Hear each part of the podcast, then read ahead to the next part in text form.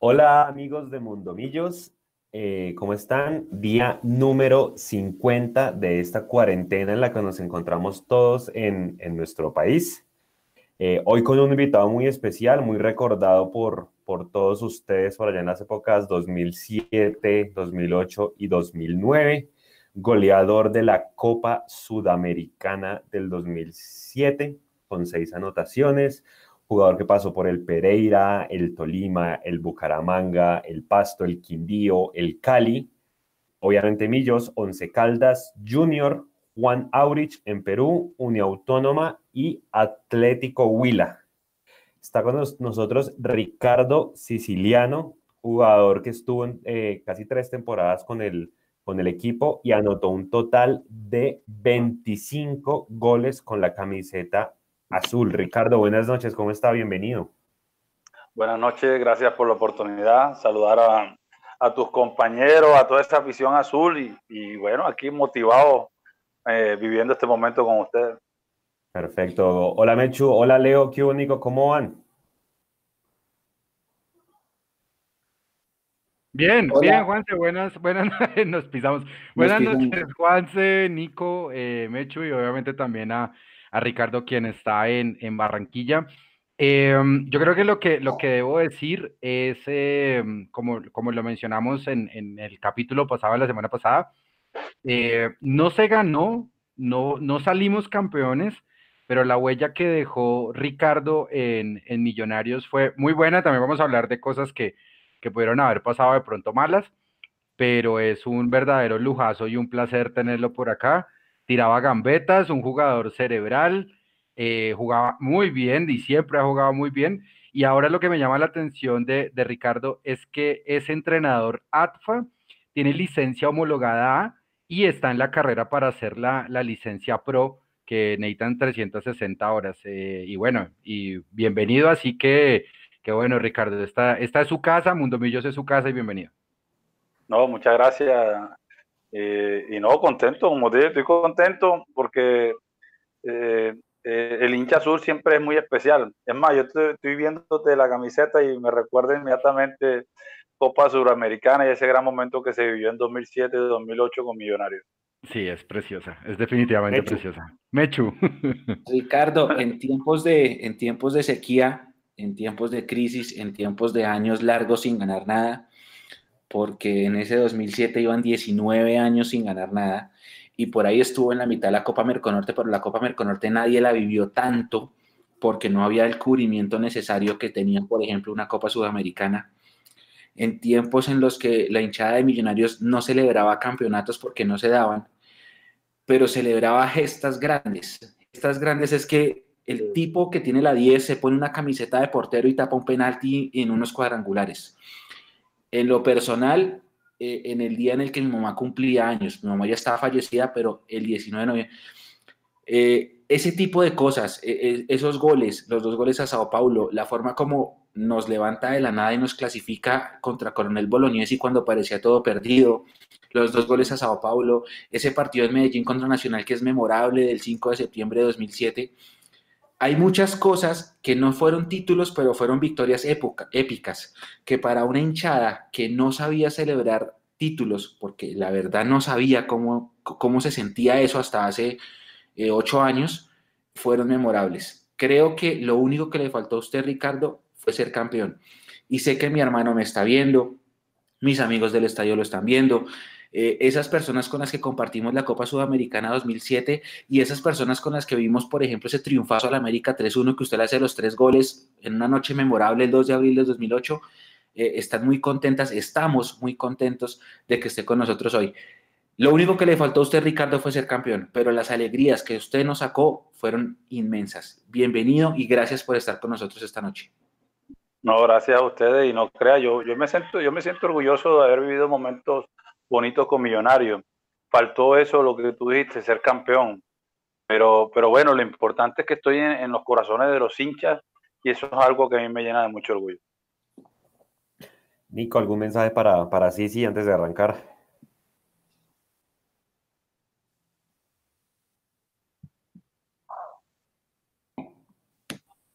espéreme que la gente no me está escuchando, ya ahí.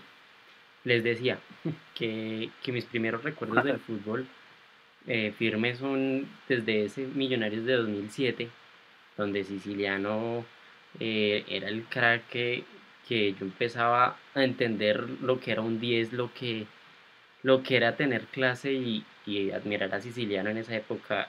Era, es, digamos, de mis primeros recuerdos como hincha de Millonarios, ya tenía pena, en el 2007 tenía que menos de 10 añitos y me acuerdo perfectamente de, todo, de todas las hazañas. Y nada, aquí, por ejemplo, aquí ya en el chat saludamos, saludamos a la gente. Aquí mucha gente ya está saludando a Sisi. Dice Gabriela Arevalo, dice que dupla Sisi hizo con Estrada. Eh, también dijo, si Siciliano hubiese jugado con el Gavi, Millonarios habría quedado campeón de la Sudamericana 2007. Todo el mundo aquí en el chat recuerdan con mucho, con mucho amor el 2007 con esa Sudamericana que nos ilusionó a todos. Sí, es que fue un momento, fue un momento bacano. La 2007 fue un momento bacano.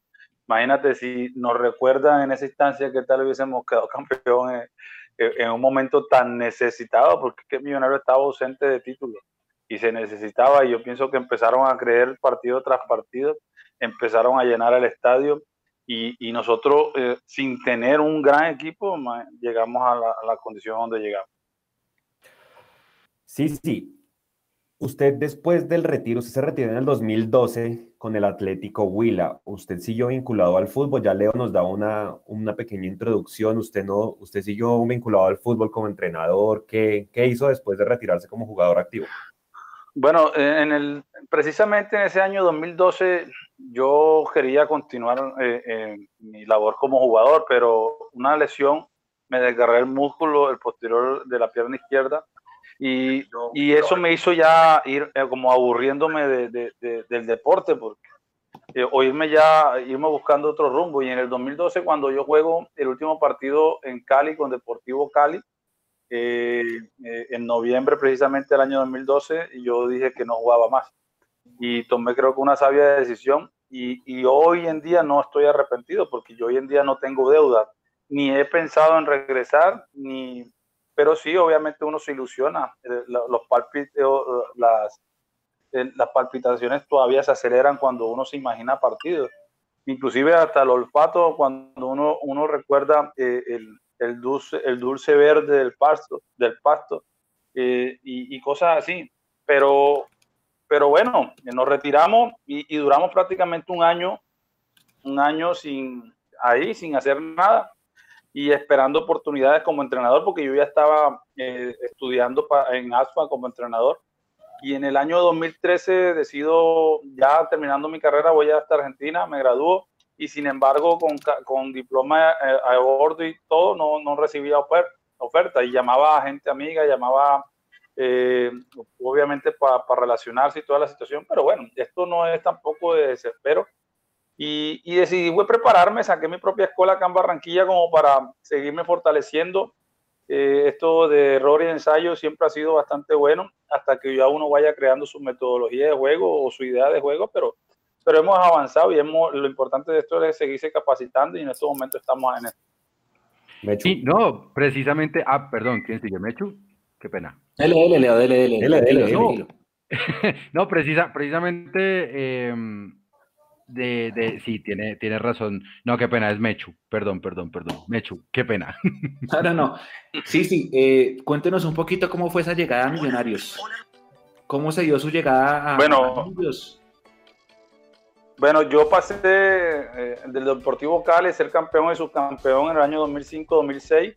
Y bueno, tuve una serie de dificultades con la nueva junta directiva. No me querían y, para, las, eh, para el segundo semestre del 2006, si no estoy mal, recibo la llamada de Miguel Augusto Prince. Me dice que si estaba interesado en ir a Millonario, y le dije que sí, aparte que ya conocía al Nano. E inmediatamente le dije que sí, me puse de acuerdo todo en la parte económica y salí, partí para Bogotá. Y si no estoy mal, creo que el primer partido que debuté hice gol. No sé si fue contra Quindío. Contra Quindío. Y, contra el Quindío, sí y eso, esos primeros, esos primeros, esos primeros meses fue bastante complicado. Yo no estaba mostrando eh, mi mejor momento. quizá era por, no sé si era porque me estaba adaptando a la ciudad o, al clima en Bogotá, pero no estábamos, solamente eran destellos, un partido bueno y de pronto dos, tres malos y así estábamos. No, no, no, no, no mostrábamos del todo el, rendimiento que nosotros pensábamos. Aparte de eso, llegó una serie de técnicos, eh, hubo muchas movidas, entonces no coincidía tampoco con mi buen momento. Entonces, eh, pacientemente eh, esperamos nuestra oportunidad, pacientemente trabajamos, como todo, como con críticas y todo, pero afortunadamente estaba convencido de que en cualquier momento iba a cambiar esa situación y cambió a partir del año 2010. En, Ricardo, ese, momento, ah, perdón, perdón, siga Mecho. Sí, perdón, es que quiero contrapreguntar porque sí, es verdad, el debut de Ricardo es el, el, perdón, sí, el primer gol, el 30 de julio del 2006 al Quindío. Y después pasan tres meses hasta su segundo gol, que es en un clásico, un clásico que queda 2 a 2. Pero en ese momento del 2006, segundo semestre, se da el cambio de técnico a Juan Carlos Osorio. Eh, sí, sí, ¿Qué tanto o qué tan, qué tan impactante fue ese cambio de entrenador del nano al que usted conocía a Juan Carlos Osorio, que para ese momento era un desconocido que estaba en Inglaterra? Son dos metodologías diferentes, definitivamente. Una es más, eh, digamos que, mucho más plana y la otra es mucho más agresiva y con, con cosas modernas. Eh, pero en estos momentos nadie, dentro del fútbol nadie tiene la verdad dentro de la metodología. Lo único que tiene que ser, la verdad la tiene son los triunfos y son los, los, torneos. Eso está claro. No porque trabaje bien uno o trabaje mal otro no quiere decir que sea bueno o malo. Son los resultados, punto final. Y, y Juan Carlos Osorio, con, Juan Carlos, con Juan Carlos Osorio tuvimos la oportunidad de trabajar. Inmediatamente sí se sintió el cambio porque no era lo mismo. De que llegábamos el martes, trabajo físico, miércoles trabajo táctico, jueves fútbol viernes pelota quieta y sábado tenis fútbol, ya listo para viajar o estar metido en un hotel.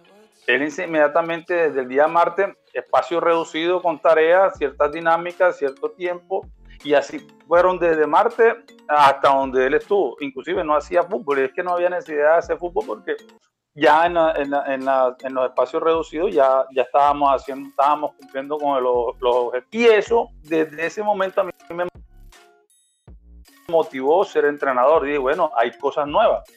Porque no solamente yo ya venía con una seguidilla de, trabajo, lo que eran los trabajos de, de, la línea, de lo que se hablaba anteriormente de la curva, la chique. Yo ya tenía un máster en eso porque tuve muchos entrenadores paisa que trabajaban duro y trabajaban bien en, ese aspecto táctico. Entonces me motivó, me motivó y, cuando tuve el momento, pues eh, definitivamente terminé mi carrera y, y bueno, aquí esperando oportunidades. Leo, precisamente, hágale.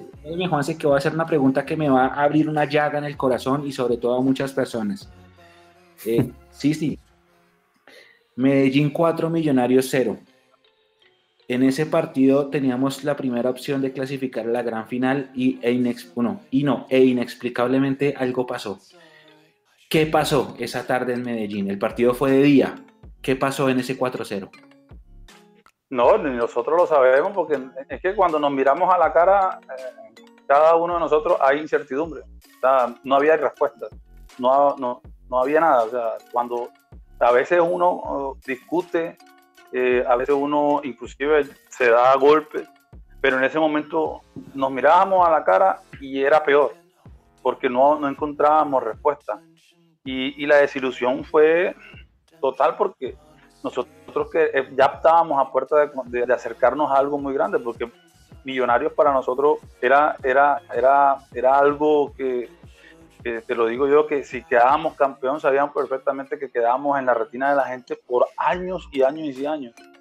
Y, y lamentablemente, pues eh, teniendo buenos equipos, porque siempre Millonarios parece que época tenía muy buenos equipos, muy buenos jugadores de renombre y todo, pero, pero no, ese partido sí yo no tengo respuesta. Es la hora, yo a veces recuerdo, eh, solamente lo único que recuerdo son las miradas y las miradas de duda, eso me mata. Es que de, ese, de esa tarde me acuerdo que la gente, se filtraron muchos rumores que decían que se había parado el equipo por un tema de premios, inclusive nombraron, si me acuerdo bien, nombraron a Juan Fernando Leal como el líder de un, entre comillas, sindicato que paró al equipo esa tarde para deliberadamente perder y no clasificar. ¿Eso es falso? No, eso es falso. Sí habían deudas, sí, pero nosotros no nos paramos para, para esa situación. Es que es muy, es muy incómodo para un jugador de fútbol, queda marcado. Queda marcado de por vida y, y, quizás entre, entre el gremio se habla, se habla mucho y ahí van como cortándole las venas a ese tipo de jugadores. Entonces, eh, no, no, no, no se dio. De pronto, no sé, de pronto por el inconformismo que había, quizás no se hizo los grandes esfuerzos, de, lo, pongo de esa manera. Eh, de pronto que le daban lo mismo de que no armaba figura, que no corría, no daba el 100%, de pronto esas situaciones sí se pudo presentar, pero ya por la, la desmotivación que había en el momento. Ok. Leo, no, pues, pues empezando, eh, hay que saludar ya a, nuestros amigos en el chat, a todos los que se, se conectan en Mundomillos, eh, a Marce Rodríguez, Gabriel Arevalo, Carolina Azul, a Charlie, que qué bueno verlo, a Ricardo, enorme, a Danilo Piñeros, ya lo mencionamos, a Juan Camilo, a Alexandra Herrera, eh, Harold Porto, Juan Diego Moreno, sí, Juan Diego Moreno, sí, Juan Diego Moreno, John Moreno también que estaba por ahí. Ya vamos a hablar de San Pablo, ya vamos a hablar de Sudamericana, no se desesperen. Muchachos, o por lo menos para, para Ricardo, bueno, llega usted a Millonarios, viene el Deportivo Cali. Eh, por ejemplo, ahorita Ricardo mencionaba eh, la línea y todo este tipo de, cosas tácticas. Eh, le tocó vivir con Pedro Sarmiento, con Pizzi Restrepo, con Luis Fernando Suárez, con todos estos equipos. A Pedro precisamente le toca con Pedro Sarmiento en el Cali antes de llegar a, Millonarios. Y cuando llega a Millonarios, ¿quién decide patear los penales? Es decir, usted llega, yo me pongo la 10 y también los pateo, o era una cuestión de sí, sí, hágale usted, o venga, nos los turnamos en el entrenamiento. ¿Cómo, cómo, se decide patear penales en Millonarios?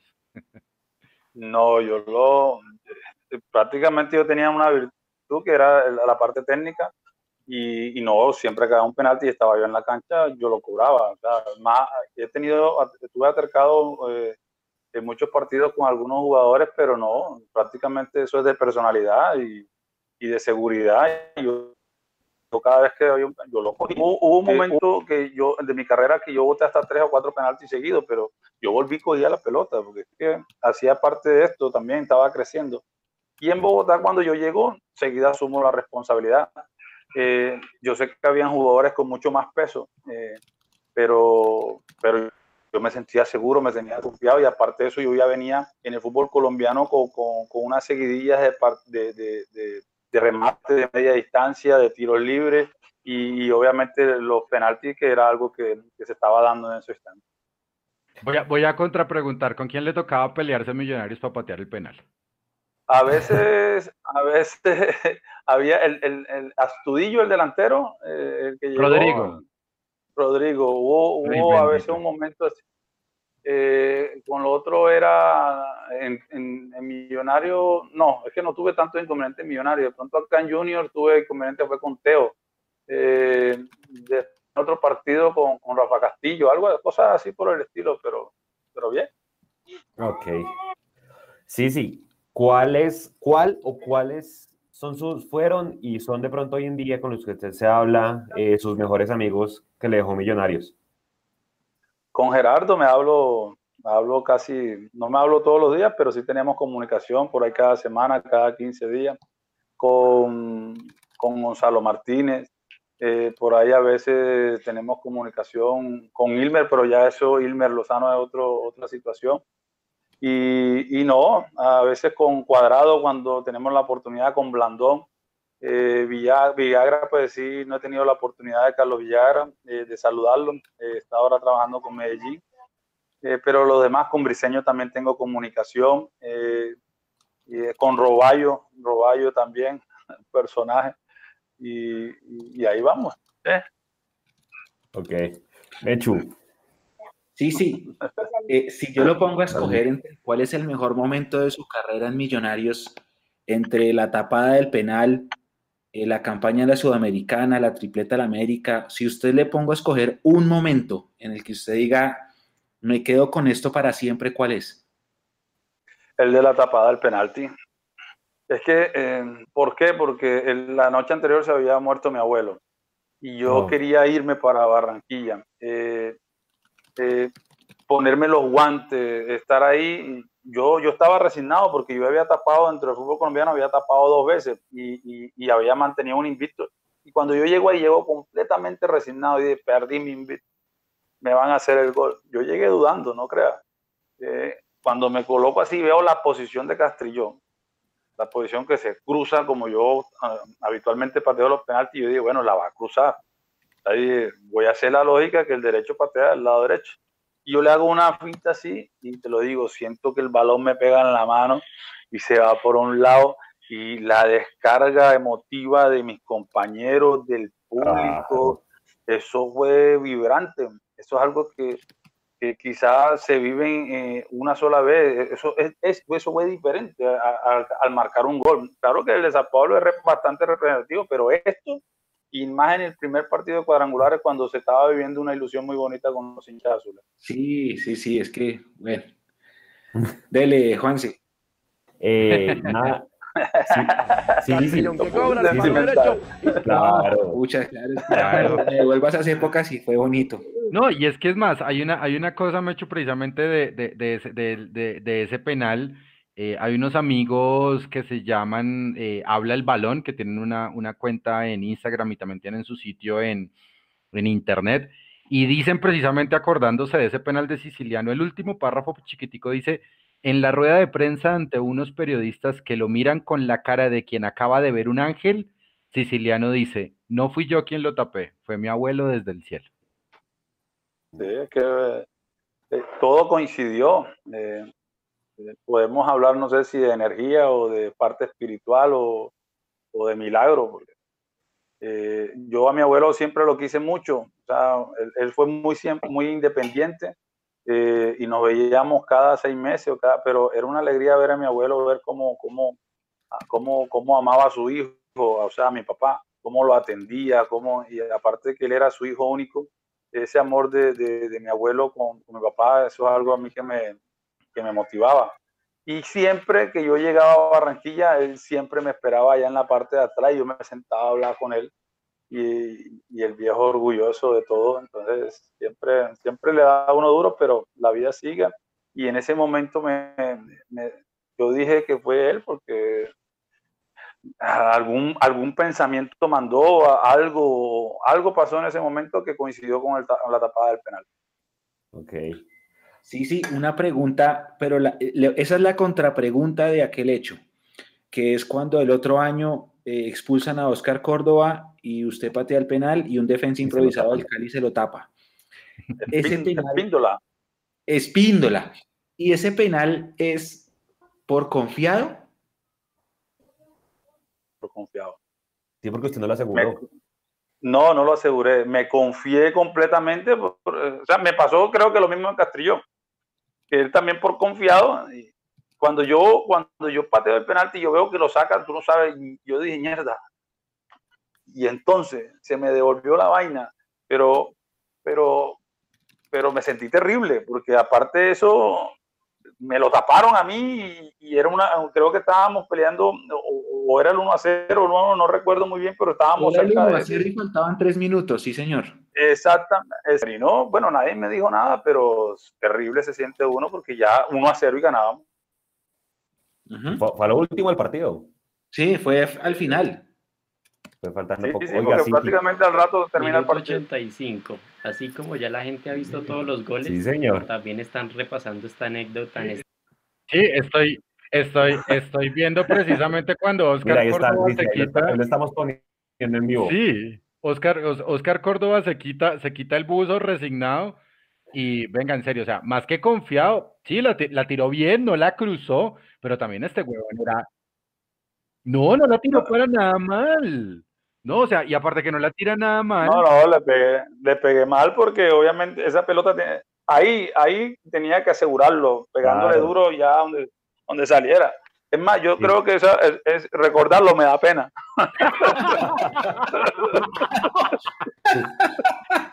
claro, claro.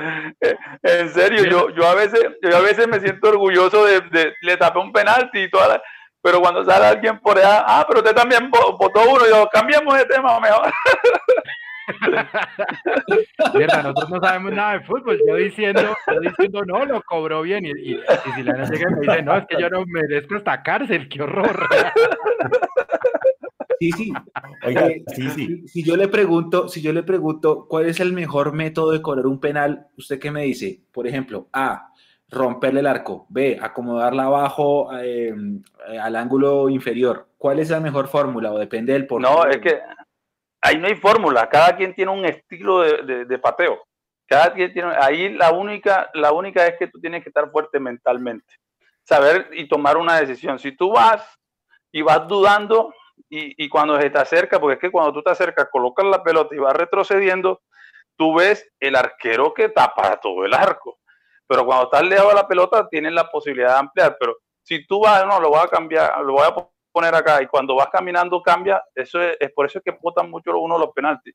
Lo único que recomiendo yo es que, que tenga seguridad y que tenga la completa convicción de que lo va a meter. Eso no es más nada.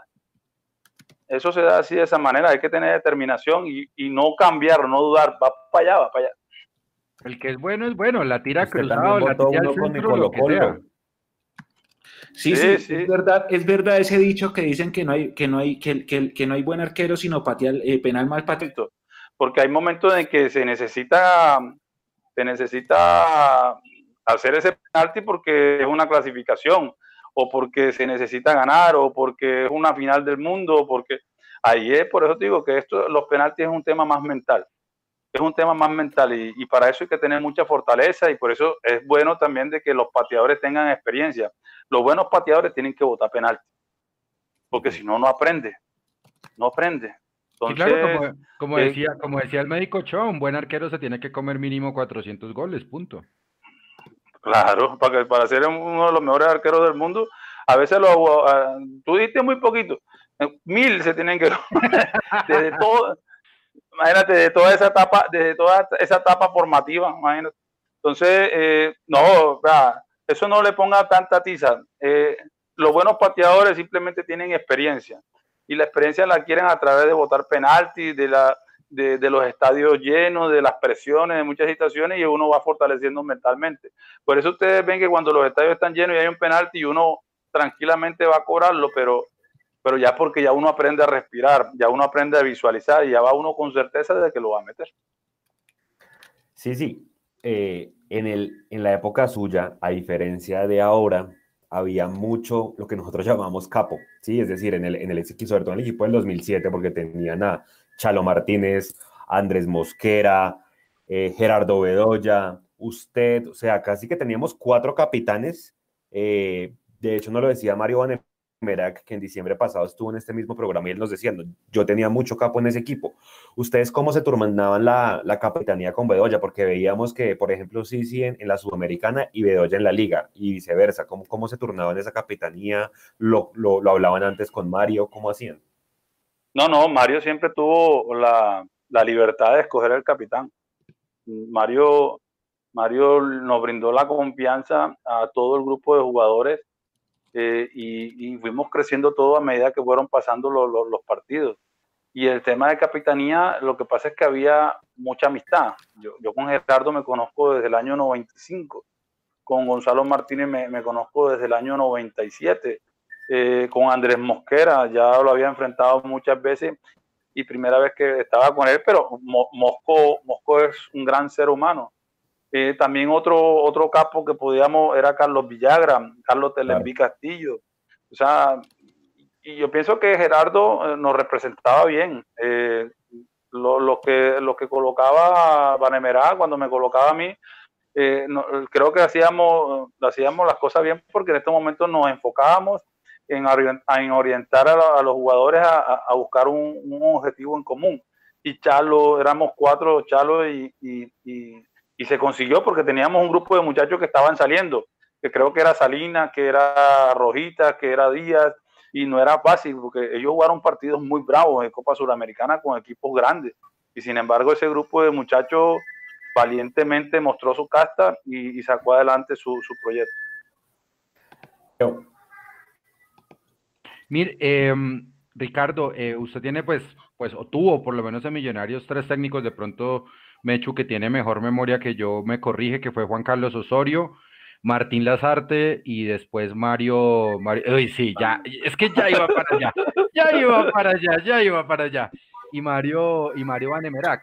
Eh, ¿qué, porque usted ahora es entrenador, entonces, ¿qué cosas le dejó, qué cosas le dejó, eh, si se puede decir positivas o incluso negativas, Martín Lazarte en ese cambio a Mario Vanemerac? O sea, ¿cómo fue el, cómo fue el cambio de chip? Es decir, ¿qué tan mal estaban con Lazarte para que luego todo fluyera con, con Mario? Este, bueno, lo que... ¡Ay, se cayó! ¿Lo perdimos? Se cayó. esperemos que ya, que ya llega Nico. Si quiere, vamos pasando el video de los goles mientras se, se reintegra Sisi para que la gente vaya viendo y vamos saludándolos y recogiendo todas sus preguntas, que seguramente son miles. Y, yo quiero preguntarles a ustedes también, bueno, Nico de pronto la memoria no le da por, por lo chiquito, el Leo y Juanse, ¿ustedes qué prefieren? ¿El penal, el partido de Sao Paulo, el partido de la América? ¿Qué? no, el partido de Sao Paulo. Pues creo que tiene un peso, una ponderación mucho más alta por, por lo que significó, por el, por el equipo que era Sao Paulo en ese momento, por avanzar a una, a una semifinal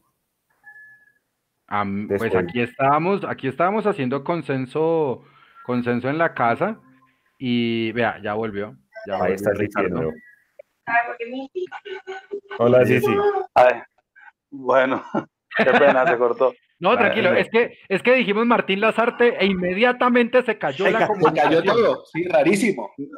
No, es que mira, con, con Martín Lazarte, él llegó él llegó y, el primer entrenamiento que llegó, eh, yo no, eh, él paró su once y yo no estaba ahí.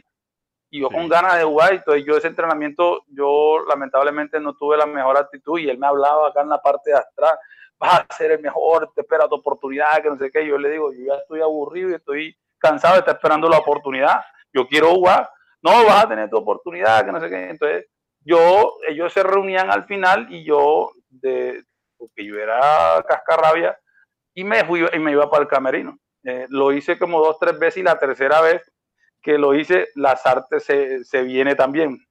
Entonces yo cuando yo lo veo acá atrás, yo, bueno, ¿será que vamos a pelear? Y cuando yo llego al camerino me quito todo, yo, yo me preparé también, yo, y llega ahí y, tuvimos, tuvimos una discusión fuerte, pero las artes tenía la razón porque yo estaba ahí respetando al grupo.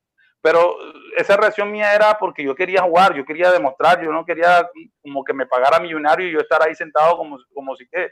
Entonces discutimos fuerte y, y, y, y, artes no tuvo sino como uno o dos partidos, no recuerdo mucho cuántos partidos tuvo las artes, o no, no, me recuerdo la cantidad de partidos, pero, pero no tuve mucha oportunidad con él. Cuando llega, eh, cuando llega Mara, eh, inclusive el partido que jugamos en Perú, yo estaba con, que perdí. Con, sí. Yo en ese partido, yo recuerdo perfectamente que yo estaba en la banca y yo todo el partido voy a entrar y la voy a meter, voy a entrar y la voy a meter. Así estaba, voy a entrar y la voy a meter y calenté, hice la entrada en calor, todo bien, pero atento y voy a entrar y la voy a meter, voy a entrar y la voy a meter. Y yo veía que los minutos iban, iban, y yo dije, ¿será que ya no voy a entrar y no la voy a meter? pero yo, y, prácticamente en los últimos minutos me da la, me da la oportunidad y voy a entrar y la voy a meter. Prácticamente en una de las jugadas, una de las primeras jugadas que tuve, inmediatamente un pelotazo dirigido, Villagra la peina, y yo me, yo me, la, eh, yo me la adelanto al central. ese central se llama Jesús Álvarez, que es amigo mío actualmente, el peruano, me le cruzo y le hago el gol. Entonces yo voy allá, le, eh, celebro por acá por aparte, pero después Aparte le digo, oíste, gol, yo te dije que te lo iba a meter, oíste. No digo, no digo más porque ya... No, al contrario, por favor, diga más. Si usted se le escapó la palabra con Martín, lo queremos saber. Y, y, no, ya después creo que creo que las artes esa semana sale del equipo. Y, y ya, le, ya, ya, vino Mario con otra, con otra situación de, de, de vida deportiva con nosotros y y bueno, el primer partido que le dan a Mario enseguida con, con, la verde como rival, pero Mario estaba motivado, Mario se sentía seguro y empezó, empezó su tarea y el hombre para qué, le dio bien, le, fue bien también. Perdón, perdón, te, voy a interrumpir en algo. Martín Lazarte te hablaba acá atrás en la cabeza. sí, o sea, acá, se me, se me, colocaba acá en la parte de atrás y me hablaba, tú vas a ser mejor, espera tú por Y Mario, ¿qué hizo? O sea, la chispa que nosotros vimos, porque es que Martín Lazarte sale, si no estoy mal, Mechu, en un partido contra Quindío, después de un partido contra Quindío 6-1. Aquí en Armenia. Aquí en el 6-1, exactamente. 6-1 hay un 3-0 acá en Bogotá con Pasto y esa es, esa es la de Exacto, o sea, yo me acuerdo más del de Quindío que contra el de Pasto, la verdad, porque el de Quindío fue terrible, fue humillante. ¿Y a qué voy? Ricardo, te está hablando Martín acá atrás, te dice, tú eres muy bueno, vas a ser el mejor pero Mario te hablaba aquí atrás o decía otra cosa porque entendía que ustedes ya eran líderes, ya eran capos, eran un equipo grande, experimentado, de jugadores con experiencia. O sea, ¿qué cambia? ¿Cuál, cuál fue ese detonante, ese chip? Usted como entrenador, si ahorita lo puede definir, ¿qué, ¿cuál fue la, la, varita mágica que tocó, que tocó Mario? Mario nos liberó de las presiones. Ese fue el tema con Mario. Nos liberó de las presiones porque nosotros veníamos, no veníamos bien, y ese 6-1 en Armenia, eso fue, esa semana fue terrible para nosotros. Después creo que perdimos otro partido, no, no sé si estoy mal, y, y, la presión aumentaba, nosotros estábamos prácticamente estresados y, y no sabíamos qué hacer. E, Eran momentos difíciles, o sea, la gente, una cosa es decirlo y otra cosa es vivirlo, porque ni grupo podía hacer porque van a decir que estábamos queriendo sacar al técnico. No, teníamos que estar todos con, con como así, con, como en algodones, este, cuidándonos inclusive nuestra imagen para que no hablaran mal de, de, algunas situaciones. Cuando Mario entra, él simplemente liberó las presiones y él lo, él lo dijo y, él lo, y todos lo sabemos porque asumió la responsabilidad de, los hinchas. O sea, él con responsabilidad asumió, de que, que todas la, las presiones que se la, se la dieran a él, que lo putearan a él, que lo criticaran a él, que dejaran a los otros jugadores trabajar. Y así empezamos cuando vamos a Medellín. Sí, sí, pero bueno, listo. algo pasaba con, Martín porque perdimos 6-1 en Armenia, que es algo difícil de digerir, perdimos acá 3-0 con Pasto. Y, y, el, o sea, Mario Vanemerac, no, él nos dijo acá en diciembre, porque lo tuvimos en, en entrevista, y él nos dijo, ningún técnico va a hacer un milagro. O sea, no va a pasar que no lo hace Mourinho, no lo hace Pep, que llega el lunes, el martes viajan a Medellín, y el miércoles de repente todo es magia y le ganamos al rival más odiado 3-2, un partido que pudo haber terminado tranquilamente 3-0 si no es por el árbitro, Jorge Nanoyos. nada, nada de eso es, es tan, tan fantástico, por decirlo así. Algo más pasó, es decir, pasamos de perder 6-1 en Armenia a ganarle a Nacional el partido que nadie pensaba que íbamos a ganar. Y es un técnico, no lo arregla en dos días. Algo más tuvo que haber pasado, ¿no? No, no. No sé, no sé, o sea, es que el tema de, dinero también estaba fluyendo, porque ya no estaban adeudando algunas quincenas. Eh, no sé, había, había estrés, no había credibilidad tampoco con los directivos.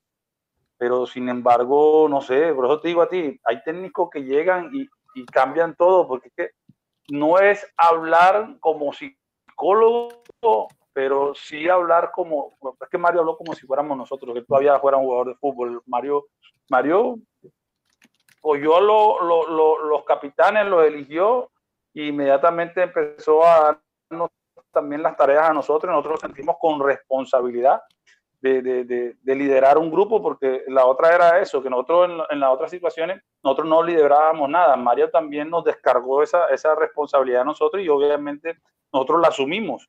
Eh, y nos dio, la, nos dio la libertad de ser nosotros. Es que eso no es porque a él se le dio la gana, no, es su sentir. Ya después pasaron cosas en el desarrollo del, torneo y todas esas cosas, pero es por la misma pasión que tenía Mario Banemera. Mario es un apasionado de este deporte y, a veces se pasaba, pero, pero bueno, eh, eh, en esos tiempos se vivían así y había que entender y comprender esa situación. Voy a, voy a contrapreguntar algo respecto de eso. Mario les habló más como hincha de Millonarios que como técnico de fútbol. No, obviamente él sabe de sus cosas, él para eso él se preparó también, pero también eh, eh, salió esa pasión, salió esa pasión.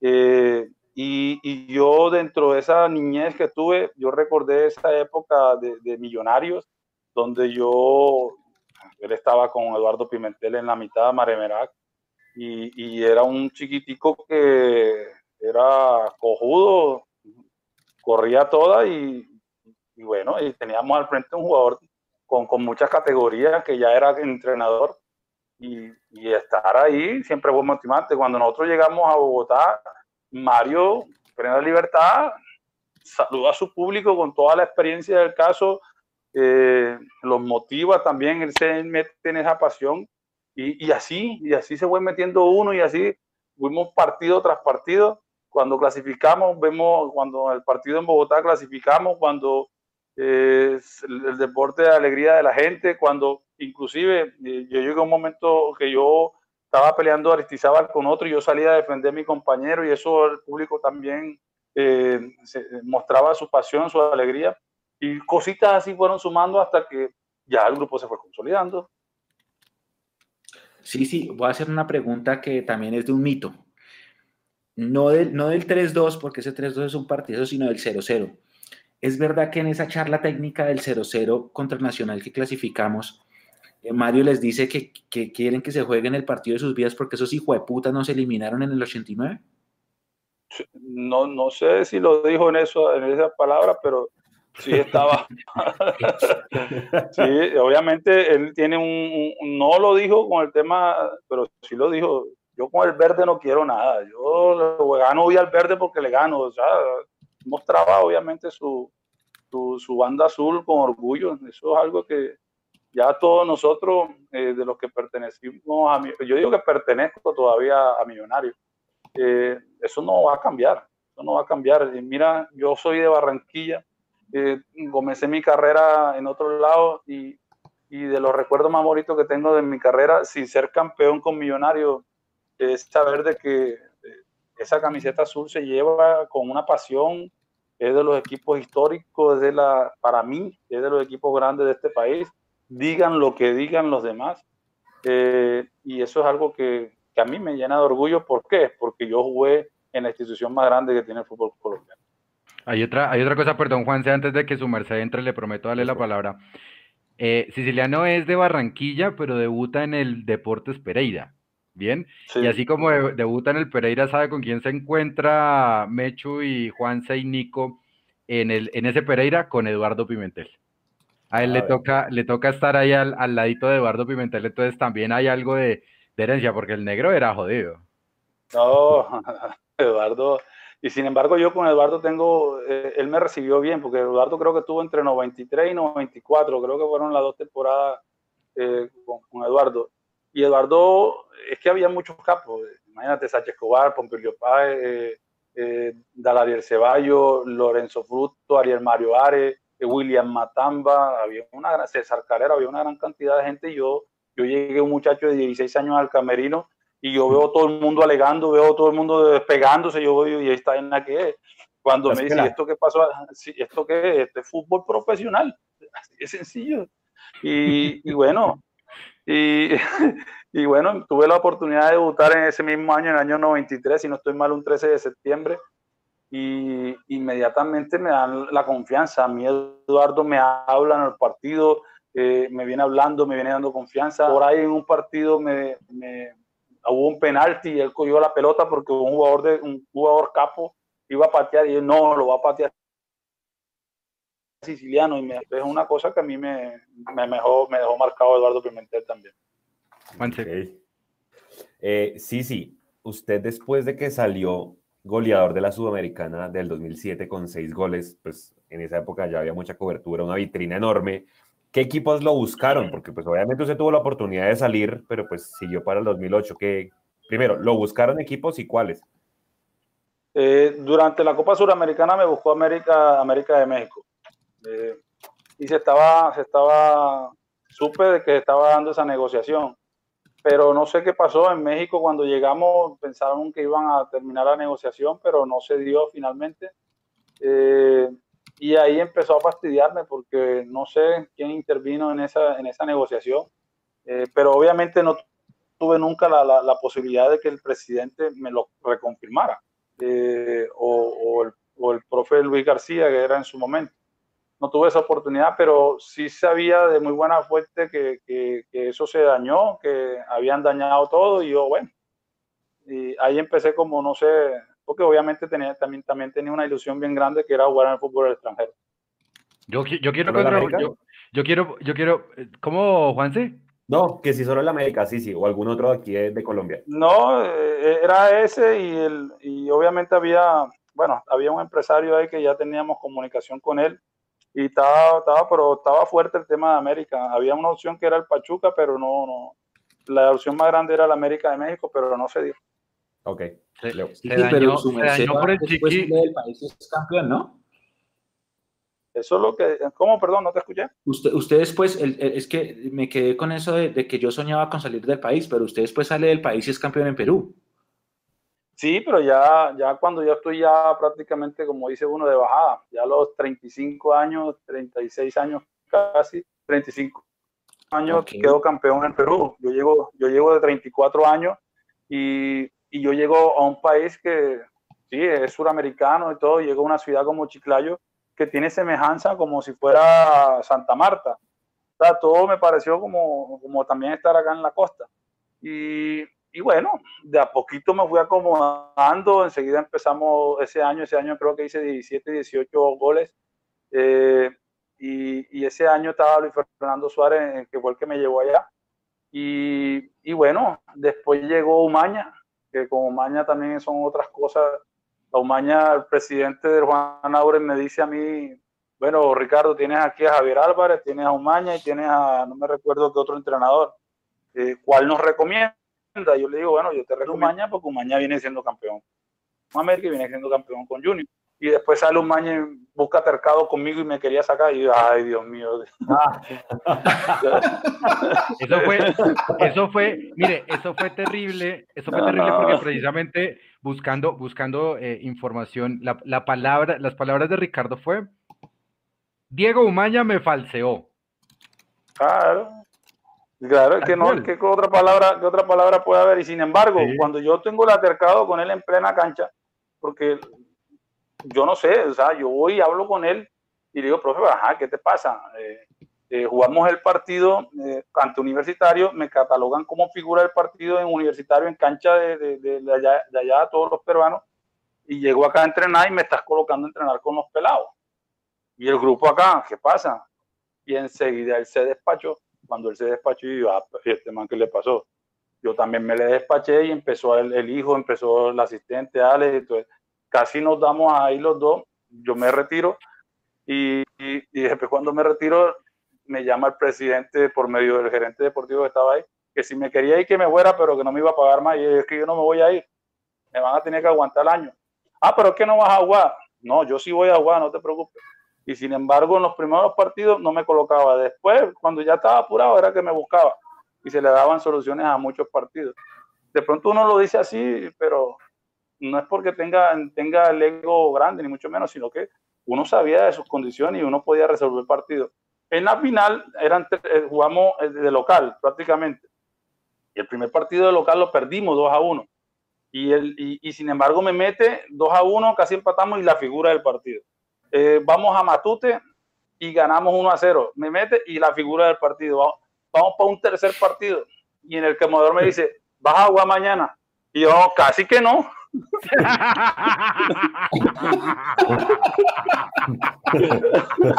casi que no. Ah, pues. Y sin embargo, porque él decía que yo ya estaba viejo, que prácticamente le decía prácticamente a los periodistas, jugué 90 minutos y jugué los tiempos suplementarios. Lo que pasa es que yo por cábala casi nunca voy y celebro y doy vuelta olímpica, no, siempre me voy para el camerino porque es algo muy íntimo. Se, se celebró un poquito ahí, pero me voy para el camerino tranquilo, eh, en mi intimidad, alegre, contento, mientras que llegaba todo el mundo y ya, eso fue todo. Pero eso, yo era para estar en Perú muchos años, también era para estar en Millonario muchos años. Yo no, yo no debí, eh, o, o no sé si era el momento, pero yo tenía que haber estado en Millonario muchos años buscando las opciones de, buscar títulos, porque era eso, pero la vida y el fútbol son así, me tocó buscar otros rumbos y, y terminar en la carrera donde terminé, que fue en el Atlético Huila, que le agradezco mucho por esa oportunidad, y ahora en esta etapa como entrenador. Sí, sí, aprovechando que usted menciona el tema, la siguiente pregunta es esa, porque hay dos ciclos de Ricardo Siciliano en Millonarios. ¿Cómo se da o por qué se da la salida en ambos? Bueno, digamos sobre todo en el primero, porque el primero es el más exitoso. Bueno, eh, se da porque después de la Suramericana yo, yo quedé muy molesto porque el sueño mío era jugar en el exterior y se estaba dando con el tema de América. No sé qué más pasó, no sé si... Y yo le digo a los directivos, entonces me voy porque es que ni me está subiendo el salario, ni y, veo que, o sea, no, veo las mismas situaciones, o sea, problemas económicos, dificultad para trasladarse, o sea, muchas cosas porque a veces no se entrenaba en la finca, a veces muchas situaciones, o sea, era complicado, era bastante complejo en ese tiempo millonario y mucha gente no lo entendía, pero era difícil, era difícil que se te acumularan tres, cuatro quincenas y Bogotá no es una ciudad que sea barata, es una ciudad costosa y, y siempre requiere sus gastos, los arriendos, todas esas cosas. Y, y cuando yo, en el momento que yo decido irme, enseguida aparece, apareció Atlético Nacional, apareció Once Caldas y apareció América.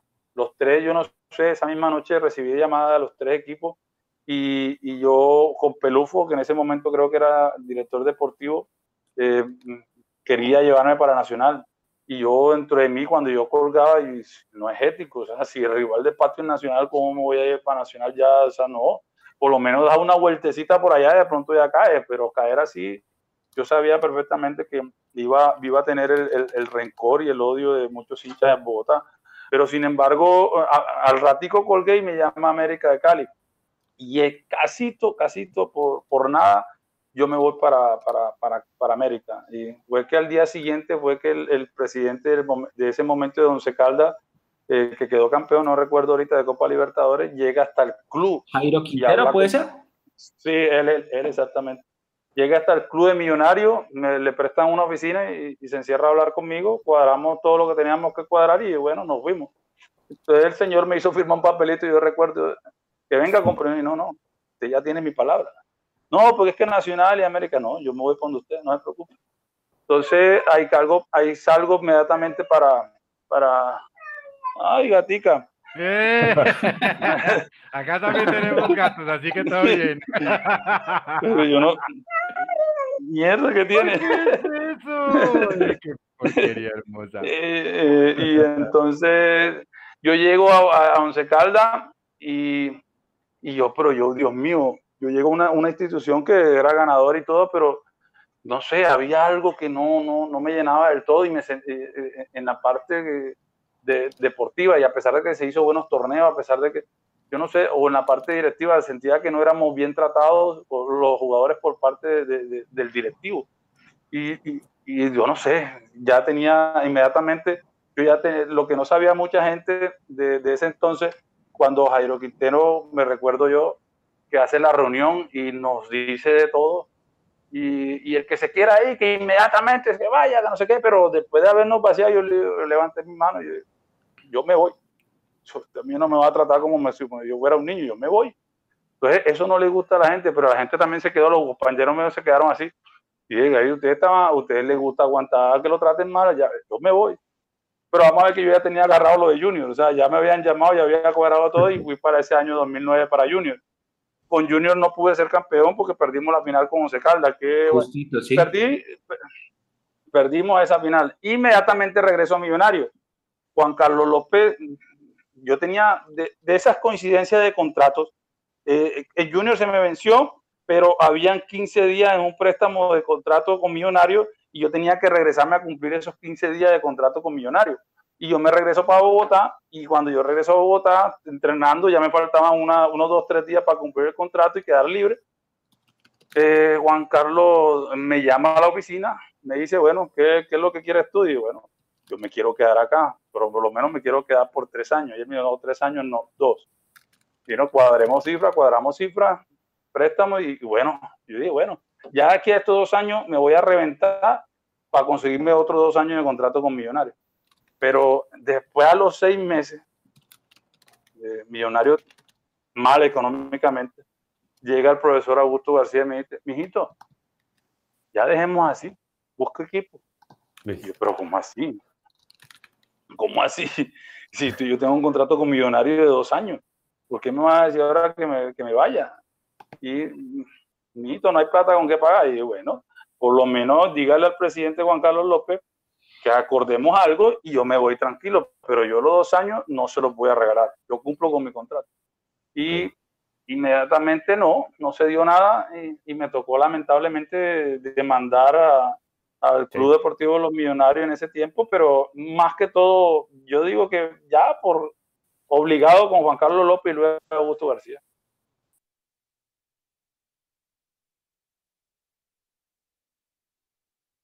América de México porque está Luis Augusto García. Y en la segunda parte eh, le dice, no, mijito, váyase, busque equipo y también está como protagonista Luis Augusto García. ¿No le parece que son demasiadas coincidencias, Ricardo? Puede ser. Puede ser porque... no, y, no, y no crea... Yo, yo con el profe Luis García, yo sea, yo trabajé con él con, con Deportes Tolima. Claro, usted sale campeón, usted sale campeón con, con el Chiqui en el Deportes Tolima en el 2003, que a la postre es el último, de uno de los últimos que tuvo el Tolima. sí, yo no tuve, yo, sí, yo no tuve nunca un inconveniente con Chiqui, más allá de que él ya me conocía mi, mi, mi temperamento y, y, ya le daba manejo a algunas situaciones porque, porque era así, pero, pero no sé, o sea, cosas que pasaron, me imagino yo, eh, pero bueno, ahí está hay que, hay que aclararle a la gente que nos está viendo y que va a escuchar el podcast que esa demanda es contra la administración pasada. que, exacto, que, que, al igual que sí, sí tiene otras demandas pendientes con otros jugadores. Contra la corporación. Exacto. Se llama 224, se llama la corporación. Algo así. Sí, algo así, Corporación 224. Sí, sí, voy a hacer dos preguntas también ácidas. Bueno, a una. La primera es, es que voy a recorriendo el tiempo. Tú eres, el, tú eres, el, encargado de las preguntas ácidas. No, yo, yo me voy a sí, sí, no, no, es, no es intencional. Un caramelito ácido. Ah, tiene buena memoria ahora. Qué casualidad. El partido con William Neiva que nos hacen gol al minuto uno, que, que, yo me acuerdo que el Chiqui García se llevó todo el plantel a Girardot que a aclimatarse para prepararse para el partido, era la última fecha, y nos hace gol Montero al minuto uno, perdemos 2-0 y ese día el equipo también jugó a nada. Ese día no hubo nada extra futbolístico que haya causado, ¿se acuerda si sí, ese estadio lleno en Neiva, la mitad del estadio todo azul en el Guillermo Plaza Salcid? Ese día no hubo ningún otro factor extrafutbolístico porque después de tanta, de tanta previa, por decirlo así, el equipo no jugó a nada y quedamos eliminados. Y Huila clasifica y pierde la final con Nacional. Muchas distracciones hubo, en esa semana hubo muchas distracciones y a veces, yo no voy a dar nombre, pero a veces hay personas que, que hacen que el equipo pierda. O sea, ¿cómo le digo? Y, y es eso, lo distraen, lo, vamos para tal lado, vamos para tal lado y eso era un momento adecuado porque Millonario allá en Neiva, yo me recuerdo perfectamente, llenó prácticamente, eh, yo creo que era de las primeras veces que veíamos el estadio de Neiva tan lleno. Y, sucedieron cosas como esas, pero como te digo, o sea, ya uno dentro del terreno de juego, uno trata como de resolver, pero es difícil, es difícil resolver. Uno nada más, eh, hay cosas que quedan, deben de quedar solamente para uno. O sea, si uno se pone a decir, bueno, hay esto, hay lo otro, pero sí te garantizo que ningún jugador se vendió, pero sí hubo bastantes distracciones que llegaron al equipo que se relajara y no pensara tanto en el objetivo. ¿Es verdad que el Chiqui García les pidió que no ganaran? No, no, eso no. Ah, bueno. Eso Ese era un no que durante 13 años ha estado rondando.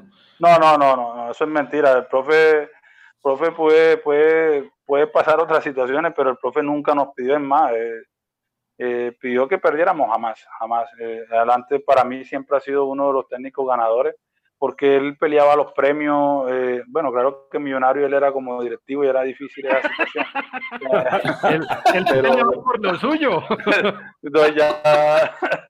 pero, pero, o hacía parte de la junta y ya que va ya no peleaba premios, pero cuando él era entrenador, cuando yo lo, de, los distintos equipos, él peleaba mucho porque el jugador ganara premios. Y, y en Tolima conmigo ganamos muchos premios. O sea que eh, ahí sí me parece algo como ya fuera de base de que él no haya pedido, no, no yo lo digo.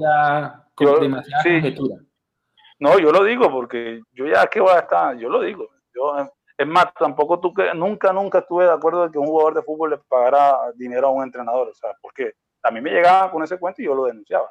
¿Por qué? Si es que tú tienes tu trabajo también, a ti te pagan, porque te tengo que pagar por jugar.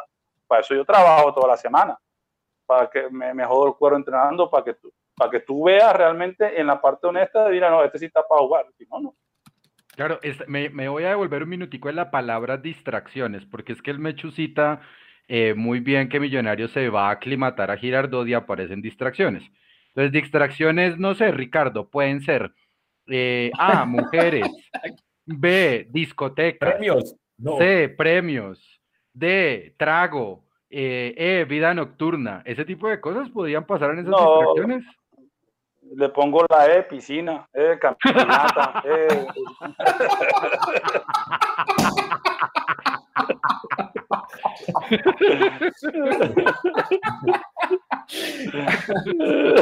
No, eso, eso hasta, hasta, ya no creo que haya llegado a ese momento, no.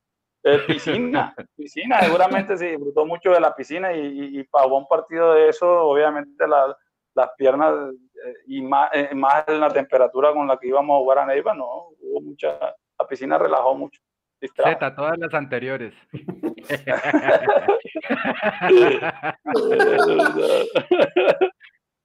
sí, sí. Y, y el 4-0 que nos metió Chico acá, que salió Mario Vanemerac. Uy, sí, duro, duro, duro.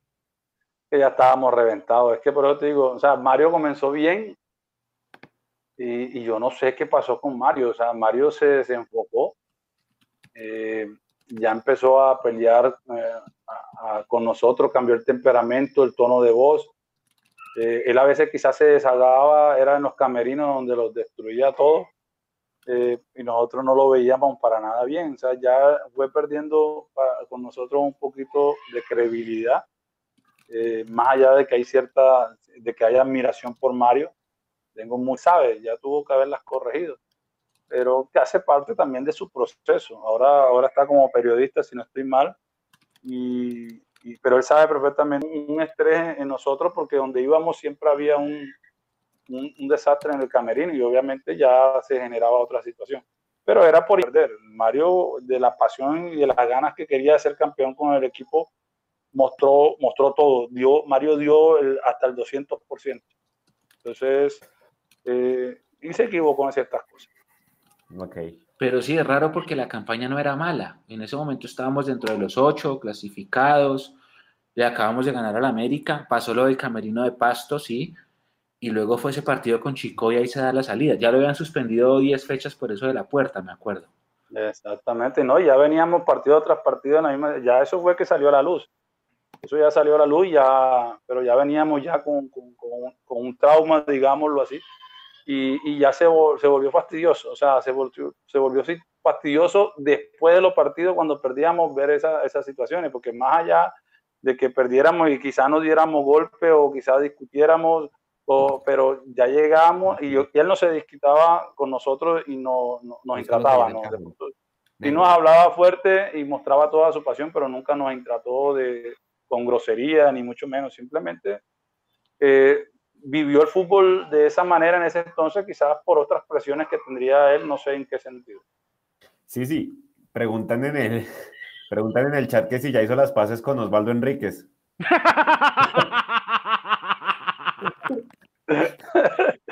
Ve, yo como Osvaldo no...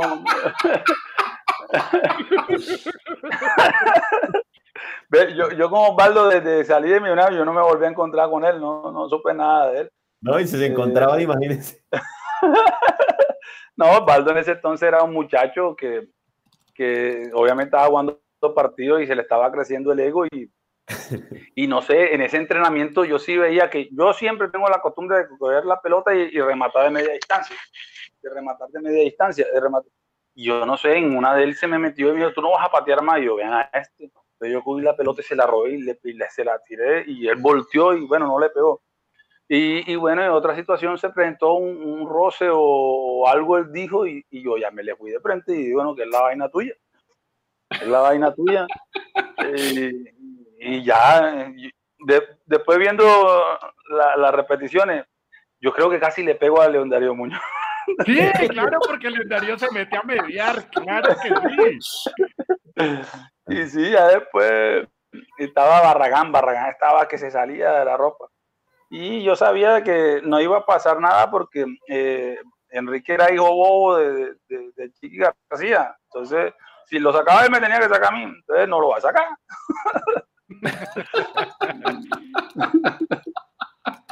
no, y lo peor de, ese, eh, señor, usted ve, perdone que le, le interrumpa, y lo peor de todo es que usted ve, eh, usted ve a Gerardo dándole la mano a Enrique. Ah, y, después va, y, y después va donde mi Gerardo. Qué buena, sí, sí. Ese bobo se merecía de trompa.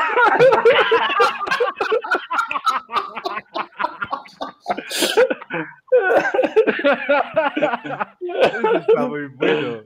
No, es que, es que, hay anécdotas, anécdotas mundiales, como por ejemplo que por fin se supo que le dijo Materazzi a, a Zidane para que Zidane le diera el cabezazo. Simplemente fue un, un pelotazo y, y, ya está, porque no, no se insultaron y no se hablaron mucho en ese momento. Con, con, con Osvaldo me refiero. Sí, sí, fue cosa de momento y yo desde ahí no, no, no, no volví a hablar con él porque es que igual manera yo con Osvaldo no, no era amigo, era compañero nada más. Otros que no escuchaban, nosotros, nosotros mismos, es que en los tiempos han cambiado. Eh, y uno se ganaba el respeto era dentro del terreno de juego. Entonces, cuando los veteranos de este peladito está crecido, hay que darle. Entonces, cada uno, pan, pan, pan, salida de parte mía, tan, ya está cascado, va por allá, tan, lo casca. Y así es que se va ablandando. Claro. Sí, sí, ¿con qué, con qué jugador después, de la, después del paso suyo por Millos le hubiera gustado a usted jugar de los posteriores planteles que siguieron? Ese del 2012 era muy bueno. El 2012 cuando quedaron campeón con Mayer, eh, ese era muy bueno. Ahí me gustaba mucho porque eh, de todas maneras también Roballo, Roballo, Roballo para mí es un orgullo, un orgullo capitalino, un orgullo sur porque ese jugador sí demostraba realmente toda su pasión y todo su compromiso. Me hubiese podido jugar en ese momento con Mayer, eh, quizás en ese 2012, eh, y, no sé, con Gabriel Fernández, o sea, porque son jugadores que uno ve a veces por, por, por Twitter o, ahora Instagram o Facebook, y uno ve y siempre nos recuerdan. Eh, pero hay un jugador también de los tiempos atrás eh, Nilton Bernal. Eh, eh, vi partes de él ese juego, también me gustó mucho ese estilo. Pero, pero no, Otálvaro también estaba ahí en ese tiempo, pero no tuve. Ok. Vamos, oigan chicos, yo creo que yo creo que Nico puede ir, si le parece bien, mostrando Sudamericana 2007, porque, porque bueno, ya hablamos de peleas, hablamos de cosas malas y demás. Pero esas, esas noches, ¿qué pasó, Mechu? ¿Qué iba a decir? después me dice que yo sigo en la piscina. y ahora sí siguen las preguntas bonitas. No, sí, claro, ya. Toca, toca matizar, toca, toca aterrizar. Eh, bájale, vale. Sí, bájale, bájale un cambio, bájale un cambio. Eh, yo creo que Sudamericana 2007, sí, el partido con, con, Nacional y demás. Pero luego Millonarios va a, a, San Pablo. Y así como Millonarios va a San Pablo, que se juega un gran partido, que está, que está Lucho, Zapata, el Murumbí, pero después usted viene acá y los liquida. Ese, esa noche para muchos es supremamente mágica. ¿Qué, qué recuerda de, de, esas, de esas noches de, de Sudamericana 2007, Ricardo? Este, mira, nosotros eh, el inicio de ese torneo de la Suramericana nos tocó con Coronel Boloñez y perdimos acá en Bogotá, si ustedes, no lo, si ustedes lo recuerdan, 1 a 0. Sí. Y, y, sin faltarle el respeto a, a, los peruanos, que a los cuales respeto eh, mucho y admiro, yo dentro de mí decía, pero un equipo peruano eh, que viene, porque era un equipo que estaba apareciendo en Perú, ¿cómo nos va a venir a ganar nosotros acá en Bogotá? O sea, yo sí decía, pero ¿por qué? Y, y, vamos a ganarla ya, vamos a ganarla ya. Y pareció que le ganamos, eh, nos fuimos a penalti y clasificamos. Después llega Atlético Nacional y el equipo ganó un poquito más de seguridad. Pero cuando estábamos ahí en el pleno partido, se veían las cosas como que estaban fluyendo de una manera tan, tan distinta. Jonathan Estrada salía, se sacaba uno, se sacaba el otro, tocaba, se hizo todo lo que fue el tema de posesión y había libertades. Y, y así llegó el primer gol, 1 a 0. Después llega el segundo, después llega el tercero. Cuando ya llega el tercero, esto de nosotros, y empezamos nosotros a, a subirnos, a, ganarnos, a ganar confianza. Y esa semana, recuerdo yo perfectamente cuando ya íbamos acá en Bogotá, eh, eh, Mario le da ese plus, o sea, sigue hablando, sigue, aquí no podemos perder, hay que ganar siempre, eso verde es un clásico diferente, y es que de por sí, de los clásicos que hay en el fútbol colombiano, el clásico, el clásico aparte es Nacional Millonario. esos partidos hay que ganarlos sí o sí porque son a muerte. Eh, y llegamos acá en Bogotá y, solamente creo, aunque queríamos ganar el partido, se hizo trámite y afortunadamente pudimos pasar. Después llega Colo Colo. Con el Vichy Borghi, que era el técnico de Colo Colo, me acuerdo mucho. No sé si fue 1 a 0 o 2 a 1, no recuerdo. 1 a 0, creo que ganamos. 1 a 1 en los dos partidos, sí, sí. Que, que jugaba Giovanni Hernández en Colo Colo. Sí, ah, ok, perfecto. Y yo voto un penalti, yo, ay, carajo. Sí, señor. Uy, a mí se me ha olvidado eso, claro que sí. Que le hicieron a Roballo, que le hicieron a Roballo. Claro, yo voto el penalti, y ese penalti yo, y lo voy a tirar allá, y, y más nunca he vuelto a cobrar un penalti. Es más, ahora de viejo que estoy cobrando penalti, tampoco he vuelto a tirar allá penalti. Siempre me gustado tirarlo cruzado, y, y, bueno, yo, bueno, tenía que reivindicar cuando viene una pelota diferente en el segundo tiempo, la controlo, hago un pequeño túnel y le, meto el remate. Y bueno, ahí nos fuimos. Pero después el momento cuando estábamos nosotros en Brasil, nosotros fuimos a entrenar en la cancha esa. Cuando nosotros estamos entrando en el estadio, yo, nosotros veíamos ese arco por allá, bien lejos, y yo, ay carajo, esta cancha de verdad es grande. Cuando estamos en la, en la bomba, veíamos las dimensiones, la amplitud, lo largo, y y nosotros, no crean, nosotros dudamos. Eh, por ahí Gerardo, entre su la mamadera de gallo, Gonzalo, esta gente no va a coger por banda y no va a reventar. Porque claro, tenían todas las posibilidades, pero sin embargo, viene el partido apenas que todo el mundo tocó su primera pelota y estaba echando para adelante y estaba siendo ordenado en las tareas que se habían, ya había mandado el profe. Y bueno, y aguantamos porque eh, se supo aguantar, también fueron momentos desafortunados de nosotros porque nos cabeceaban bastante y, cada, cada pelotazo era una incertidumbre. Hasta que se dio, me a Zapata y, y, bueno, eso fue una jugada espontánea porque finalmente yo con Zapata, todos conocíamos a Zapata, Jonathan, todos, a Zapata hay que tirarse la larga. Cuando hubo una pequeña sociedad ahí, yo apenas yo veo a Zapata y yo se la tiré. Y sin embargo, cuando Zapata coge la pelota y va, y va, y va. Yo creo que nosotros nos quedamos aquí, ay, ¿cuándo va a llegar Zapata?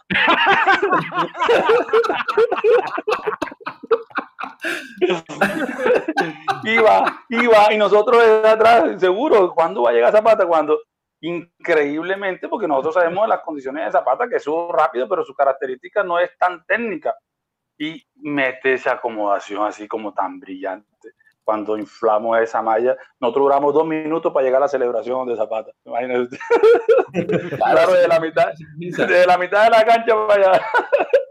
no, eso fue bacano. Y después acá, cuando salimos acá de este estadio, no, fue agradecido de todos los hinchas ese día, porque ver la humarada, eh, ver cómo vibraba ese campín, ver esa sensación, esa energía toda acumulada junta pensando de que se podía clasificar eso, por eso digo, eh, todos nosotros que vimos ese momento son cosas que no se van a olvidar nunca, son momentos inolvidables y eso sentirlo eh, es diferente lógicamente al verlo, porque cuando tú lo ves por YouTube, sí, pero cuando tú recuerdas estando allá, eh, es una vaina que motivó y empezó el desarrollo del partido y tuvimos algunas opciones, ellos también tuvieron algunas opciones y estábamos dándole, sí, buen orden al equipo, pero de un momento a otro se da, se da, porque se da una situación donde Roballo recupera, se la entrega a Jonathan, Jonathan la cruza.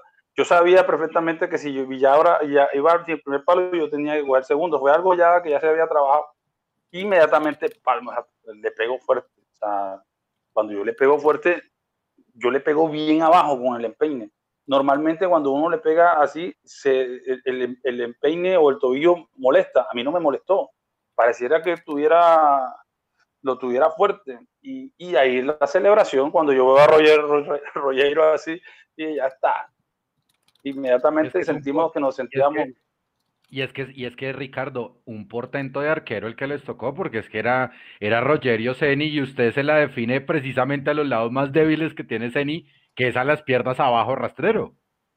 Sí, casualmente se dio para eso, porque en el segundo gol, yo, yo cuando yo veo que el, equipo se va todo Sao Paulo, yo digo, voy a hacer el segundo, porque uno ya uno siente, y yo me quedé arribita, yo siempre me estaba quedando aquí, aquí, aquí alguna me queda, preciso en una recuperación, se la dan a Villagra, yo simplemente mantengo la línea de, la mitad de la cancha, cuando, ya, la cancha sí. eh, cuando, ya, Villagra suelta la pelota salgo. Justo en este momento está mucho,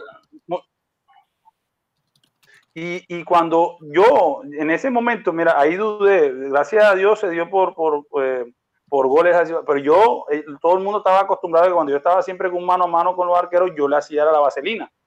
Pero yo dije, no voy a asegurarlo, y lo aseguré. Después cuando hago el gol, sale que Erwin, Erwin que y yo venía al lado izquierdo y yo al lado manda cácara. Sí, venía por el lado izquierdo, felicitaciones, mijo. yo manda cácara, Erwin venía rápido y que dámela, dámela, dámela, dámela. Y yo, dámela. Y ya, todo eso fue emocionante, todo lo que se vivió. O sea, es que recordarlo es bacano, es bacano, pero sentir ese, ese instante, esa emoción, son completamente diferentes. Ya uno no. Eh, ya uno no es el mismo, porque sabe perfectamente de que sí, perteneció a un momento eh, bueno en, una generación como fue Millonario, porque es una generación, hay muchos niños en ese momento que todavía lo recuerdan, o muchos adultos que ya están de pronto un poco más ancianos y por ahí hay veces en Facebook. O sea, siento siempre el agradecimiento del hincha millonario y eso es algo a mí que me alegra. Sí, sí, el mejor momento, o sea, el mejor instante del Campín latiendo fue ese contra Sao Paulo. Sí, imagínese. O sea, aunque fueron dos momentos diferentes, o sea, si yo escojo el momento, como te lo dije anteriormente, es el de, el de, el de, el de tapar la penalti. Pero ese, si Millonario estaba ausente de título y la gente estaba más motivada, estaba tan llena de ilusión que ese estadio, imagínese, ese estadio se llenó. Y, y, lo, y lo, que hizo la, los hinchas, o sea, todo en general, pero obviamente lo que fueron las barras, eh, eh, en tener esa preparación y, en preocuparse por recibirnos en la cancha, eso es algo bacano. Es que le pregunto porque hay otro momento que es con América de México cuando estamos perdiendo 2-0, que empatamos 2-2. Ese día también el estadio casi se cae. ¿No es comparable? No, no, mira que fue completamente diferente. Eh, eh, se sentía presión por parte de América de México con los árbitros y quizás eso fastidió, porque es que se, nos dimos cuenta de que nos dieron pito. Y fue pito aquí en Bogotá y fue pito allá en, México. Sí. E inclusive creo que allá nos anularon un gol que era gol legal. de Carlos Villagra. Gol legal. Entonces, eh, eh, cuando nos eliminaron las sensaciones fueron otras, fueron diferentes. pero, pero, pero para mí metieron mano, no sé quiénes, pero metieron mano para que nosotros perdiéramos lamentablemente ese partido. Sí, estamos de acuerdo. Yo también creo que hubo factores externos en esa serie. Estamos de acuerdo. Sí, sí, porque América de México también venía con mucha tradición y venía fuerte en los temas económicos y venía fuerte allá en su país. No sé, algo tuvo que haber intervenido porque obviamente eh, eh, los traslados de ellos también se generaban y costaban mucho dinero, no sé qué situaciones, pero seguramente lo querían meter a la final por, por muchas situaciones. No, y es que América de México administrativamente era un monstruo comparado con ese Millos que a usted le tocó. No, sigue siendo un monstruo. y sigue siendo una cosa absurda, Televisa y bueno, todo eso.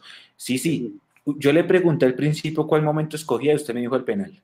Ahora se la voy a cambiar. Su mejor gol. Yo tengo varios. Eh, por ejemplo, ese que le hice en el clásico con Santa Fe, ese que recordaron hoy, ese de primera intención. Gerardo se la doy de primera intención a Roballo y Roballo me la da y le pego de media distancia. Eh, bueno, el gol de Sao Paulo, el primero. Eh, yo todavía recuerdo que, el de Bucaramanga que queda el rebote y se lo doy. El, No sé, el gol. Eh, acaba de pasar un gol que es el que le hace a Atlético Nacional. Puedo decir que ese gol, o sea, el gol de Sidán se parece al de Siciliano. Sí, solamente que le pegué con la canilla. el de Medellín, Pero ah, en serio es muy. ese también fue, fue bonito, se vio bonito. Sí. Sí, sí. ¿Qué significa Millonarios para usted? ¿Usted no es hincha, usted es hincha de qué, el Junior? No, yo ahorita no tengo preferencia por nadie, pero sí tengo, sí tengo amor propio por Millonarios. Yo vivo orgulloso de los equipos donde yo, donde me fue bien.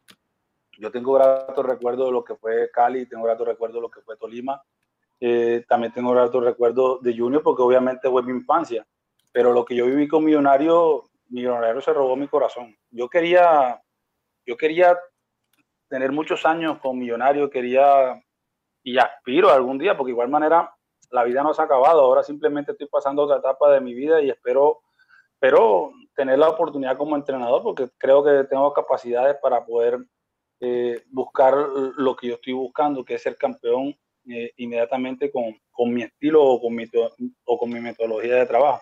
Pero eso se va a dar eh, con el tiempo. Ahorita no es el momento. Ahorita lo que hay que seguir es trabajando, capacitándose, fortaleciéndose cada vez más. Ahorita estamos con esta plataforma de Zoom, donde han, nos ha estado dando tanta información, tantas capacitaciones que ya llega un momento otro y estresa.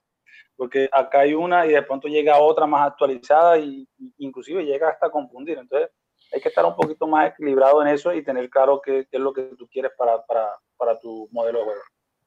Sí, sí. Entrenador, entrenador de millonarios en potencia. Es decir, sí, es que acaba de decir muy importante y es que sí, se acuerda mucho de Cali, de Junior de Tolima, porque allá fue campeón. Eh, acá no, pero recuerda mucho a Millonarios con cariño y sueña con volver. La pregunta es, si, si yo le, le, le, pregunto desde lo pasional, ¿qué tiene la hinchada de Millonarios que la hace diferente a todas las otras hinchadas donde usted estuvo?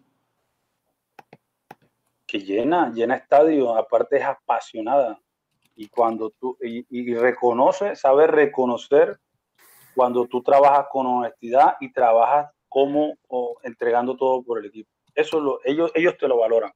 Eh, el que, que, está trabajando, ellos saben, ellos conocen. Ellos, ustedes, ustedes como ellos, ustedes reconocen quién entrega el todo por el todo por la institución y ustedes lo valoran.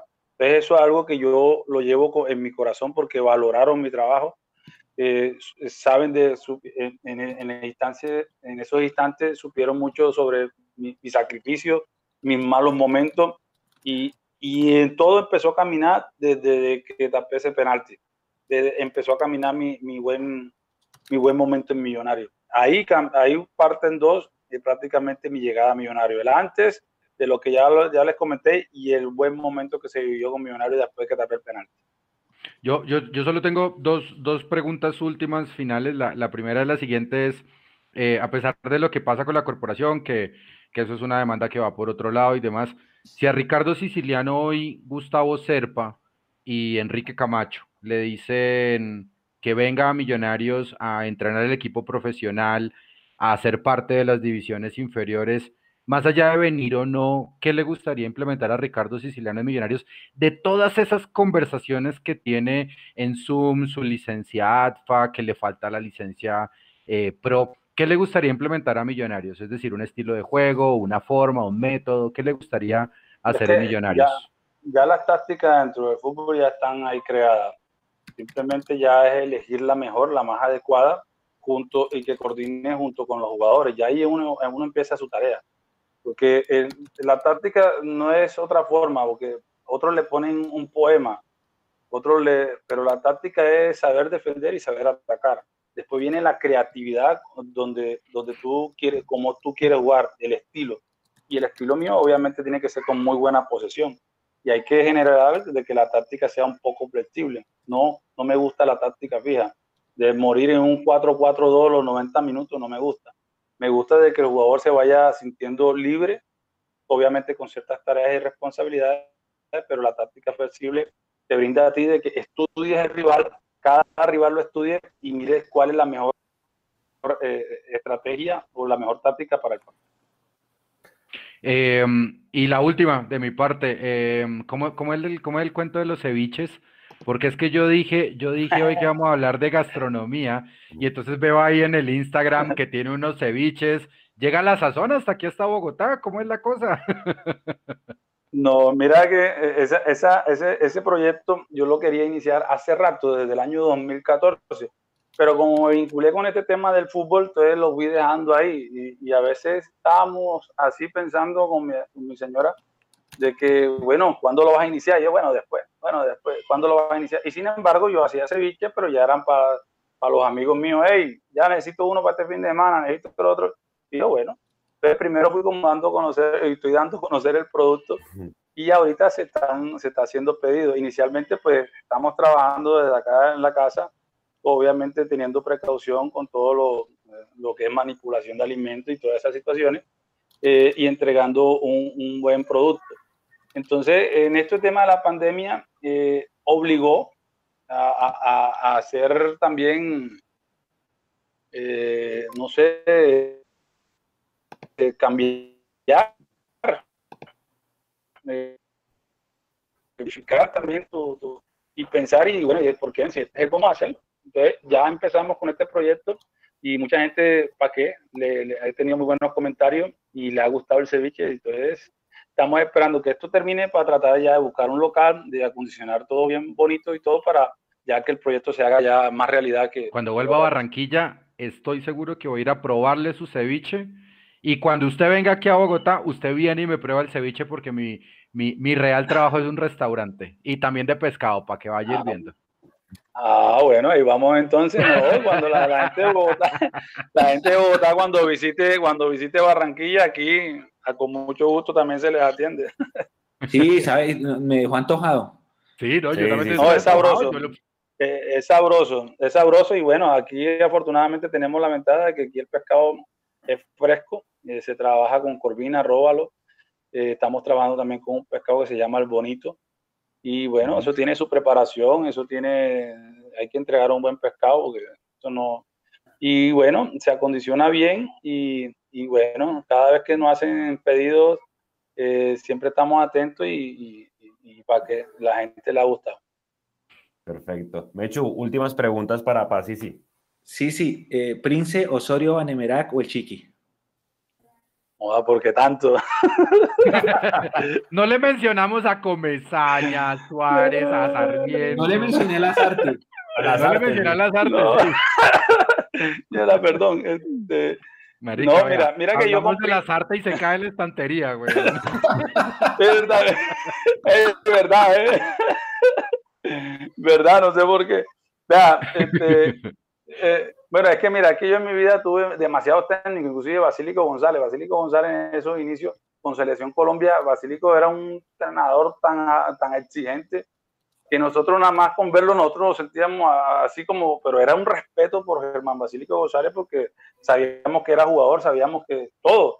Y empezaba a trabajar la línea.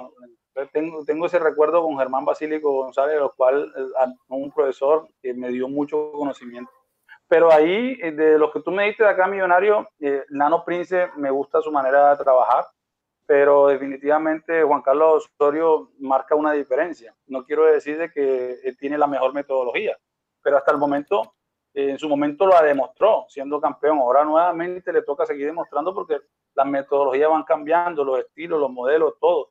Entonces, eh, Juan Carlos Osorio en el momento cambió, aparte de eso, yo recuerdo que, que el futbolito le decían el recreativo y y mire lo que ha venido con el futbolista. Mire, ajá, y mírelo, y mírelo. Entonces uno no puede desprestigiar o, o, desvalorar a una persona porque tiene algo diferente. Cada entrenador tiene su idea, cada entrenador es diferente. Entonces, hay que darles tiempo. Y lamentablemente en el fútbol colombiano no hay tiempo. El tiempo lo dan los resultados. Entonces, pero estos son costumbres que tienen que ir adquiriendo con los años los, los, directivos. Eh, por muy difícil que sea, pero son los directivos. Pero ya yo veo dentro del fútbol que hay, hay jugadores de fútbol que se están preparando, y algunos es el caso de Romero, presidente de la América, el Gato. Entonces ya como se están preparando, ya eh, muchos de ellos también están enfocados en otras situaciones y sabemos hoy, hoy por hoy, que hay tantas capacitaciones, antes no había tantas. Para entrenador, ya hoy en día el técnico se siente preparado, simplemente después que le den sus herramientas, eh, le den los jugadores que él quiere y le den el tiempo para trabajar, se va derecho. Sí, sí, usted ahorita decía que el superclásico del país es Millonario Nacional por todo lo que se mueve, pero los partidos con Santa Fe tienen algún tinte especial, no tanto, comparado con Nacional no es mucho, ¿cómo se vivían? No, no, No, sí, o sea, Millonario Santa Fe es un clásico, pero me refiero porque es el, el clásico capitalino. O sea, yo no quiero respetar tampoco al hincha de Santa Fe y desmeritar ese clásico de. No, jamás. Pero a nivel de Colombia, el clásico es, como se le suma América, como segunda instancia. Sí, sí. Y los, partidos con América, porque yo tengo en la, en la memoria ese 3-1, pero sí, había, había una rivalidad, pero que estaba como bajando, ¿no? Sí, sí, sí, sí. Eh, no se sentía tan apasionada como, como antes, pero América siempre, es que lo que son América Nacional y Millonarios llenan en todo lado donde van. Y aquí en Bogotá, eh, América llevaba mucha gente también.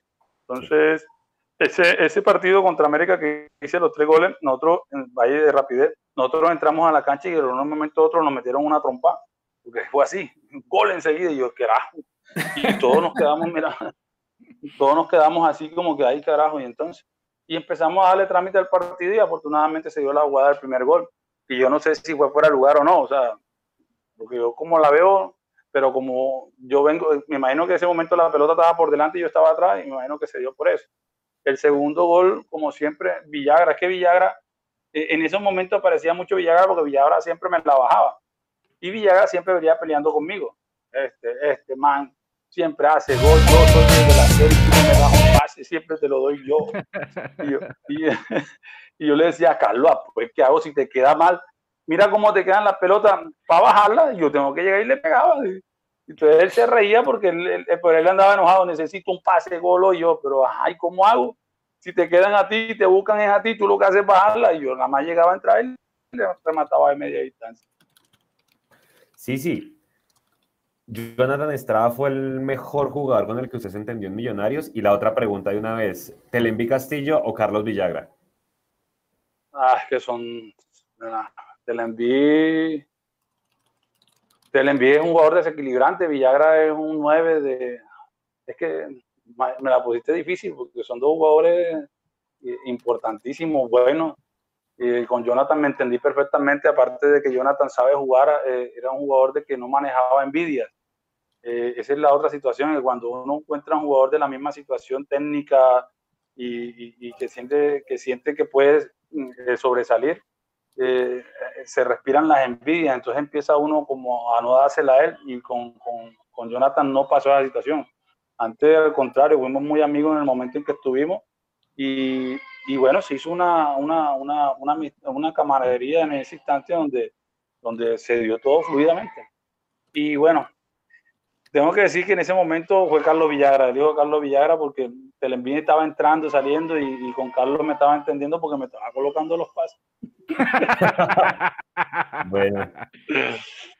Sí, sí, pues de verdad, muchas, muchas gracias por todo este tiempo. Yo creo que ya, ya vamos cerrando, de verdad, pues de, de parte de todos nosotros, de parte de todo el equipo de Mundo Millos, agradecerle por, por este espacio. Mañana ya quedan colgados sus 25 goles en nuestro canal de, de, YouTube que pasamos durante todo este partido. Es un detalle que tenemos con cada uno de los jugadores que participan acá. Les damos como ese compilado de todos los goles que hicieron. Eh, y nada, creo que con todo lo que movió usted en redes, eh, mucha gente lo está viendo en este momento. Entonces, al igual que Millonarios tiene un espacio grande en su corazón, créame que para cada hincha de Millonarios usted ocupó un lugar enorme. Yo creo que Leo y, Mecho y Nico es de los 3-10 de los últimos 25 años que nos sacó emociones, que todos recordamos mucho, junto con Gabriel Fernández y con Mayer Candelo, a pesar de que ha quedado campeón. Pero es uno de los jugadores que marcó esas últimas, esos últimos años en Millonarios. Entonces, de parte de nosotros, muchas gracias. Leo, Mecho y Nico, si quieren unas palabras para yo Hablo, yo hablo no solamente por mí, sino por Eduardo Zabalaga, que no estuvo en esta conversación lastimosamente, eh, que también hace parte del equipo, y por mi hermano John Fernando. Con mi hermano John Fernando vimos el partido de Sudamericana de San Pablo en un apartamento de Chapinero Alto, casi justo a punto de divorciarme y creo que si no me echaron de ese, de ese eh, conjunto, de, ese, de apartamentos, por gritar los goles de, eh, de, Zapata y obviamente el de acá, el de Bogotá, porque no pude conseguir boleta y no pude entrar, eh, estoy completamente seguro que me hubieran echado por tanta bulla que hice. Así que hablo por ellos dos, no solamente Sudamericana 2007, sino los momentos buenos y los momentos malos eh, reflejan como tal a las, a las personas. Veo hoy a Ricardo Siciliano, una persona amable, afable, dicharachera, eh, que habló de distracciones, pero bueno, ahí le pusimos algún picante, alguna cosita. y hablo porque creo que Ricardo está haciendo todo lo posible, todos los méritos y preparándose de la mejor forma. Si no llega a dirigir Millonarios, perfecto. Pero para dirigir un equipo grande e importante, estoy seguro que lo vamos a ver muy pronto y lo vamos a disfrutar mucho más si no hay táctica fija. Ricardo, le deseamos muchos éxitos en, sus proyectos de fútbol y prometido. Pruebo su ceviche y usted prueba mi ceviche. Un abrazo. Perfecto. Queremos mucho. Gracias. Eh, Ricardo, no, yo para complementar lo que dice Leo, el 19 de noviembre, eh, aquel partido contra el Medellín era el cumpleaños de mi mamá, mi mamá había fallecido en el 2000, para mí fue muy especial ese penal, mi hermano que estaba al lado mío dijo yo no quiero ver y se lo perdió, después lo tuvo que ver por televisión y desde ese momento dijo nunca en mi vida vuelvo a taparme los ojos en un penalti, Fue un momento muy especial, muy especial Después vino la Sudamericana, muchísimas alegrías, así como Leo, yo también grité por todo el barrio, sobre todo los dos goles a Nacional, y, porque los de Zapolo estaban en el estadio, pero los dos goles a Nacional en Medellín, me acuerdo que abrimos la ventana y empezamos a gritar como locos, mi hermana estaba embarazada de, de mi sobrino mayor. Son momentos inolvidables que siempre quedan en la memoria y en el corazón. Sé que mucha gente le tiene mucho cariño como yo, como mi familia, y lo que yo decía al principio de este, de este live, en un tiempo de sequía en el que los títulos no llegaron, nos conformamos o vivimos con mucha alegría esas victorias únicas que se quedaron para siempre. Y, Ricardo, para mí es, un, es primero un honor y segundo un placer haberlo tenido en este live y, hacerle estas preguntas y, reír juntos y recordar todas esas lindas épocas que nos marcaron eh, ese corazón azul que tenemos todos nosotros. De nuevo, muchas, muchas, muchas gracias y que no sea la única ni la, ni la última vez que, que nos encontremos. Bueno, por ahí dice, perdón, eh, eh, por, ahí, por, ahí, dice, eh, albánico. Ah, eh, no, pues yo, como le, no, estaba cuadrando cosas. Eh, como les decía al inicio del live, eh, digamos que es la fue la primera vez que yo como hincha Millonarios veo un Millonarios victorioso. Entonces, ese son mis primeros recuerdos, mis primeras emociones fuertes mi primera desilusión también con lo de la Sudamericana. Entonces, partido de Sao Paulo. Entonces, también creo que fue la primera camiseta de jugador que me regalaron. Para mí, ese partido de Sao Paulo tiene magia por todo lado. Yo me acuerdo que eh, ese estadio estaba tan lleno que, el, que, bueno, la camiseta es de Rafael Roballo. Entonces él me dijo, no, aquí no podemos. Vaya el miércoles a la, a la sede y, y, y allá le cuadro la camiseta. Y yo no me lo creía. Yo me acuerdo que llegué a la sede y yo, yo llegaba pensando como no, me va a decir como no, no la tengo o no, no se puede. Cuando llego allá y la saca del carro y me la da, yo no podía creerlo y dije, venga, esto es impresionante. Entonces e, ese partido de Sao Paulo es mágico para mí, entonces yo nunca me voy a olvidar de, de esas épocas y muchas gracias, sí, sí. No, mira, gracias a todos ustedes. Yo, no sé, por cosas así, a veces suceden las cosas por algo, pero pero yo le agradezco mucho a todos ustedes que le, este pequeño reconocimiento que, que, a mí me llena de orgullo, sinceramente, porque eh, sé, ya finalmente reconoció mi esfuerzo durante esos años con Millonarios y yo vivo orgulloso eh, de, de, eso. yo no puedo olvidar a Millonarios porque, porque es algo que no, es ilógico, sería ilógico.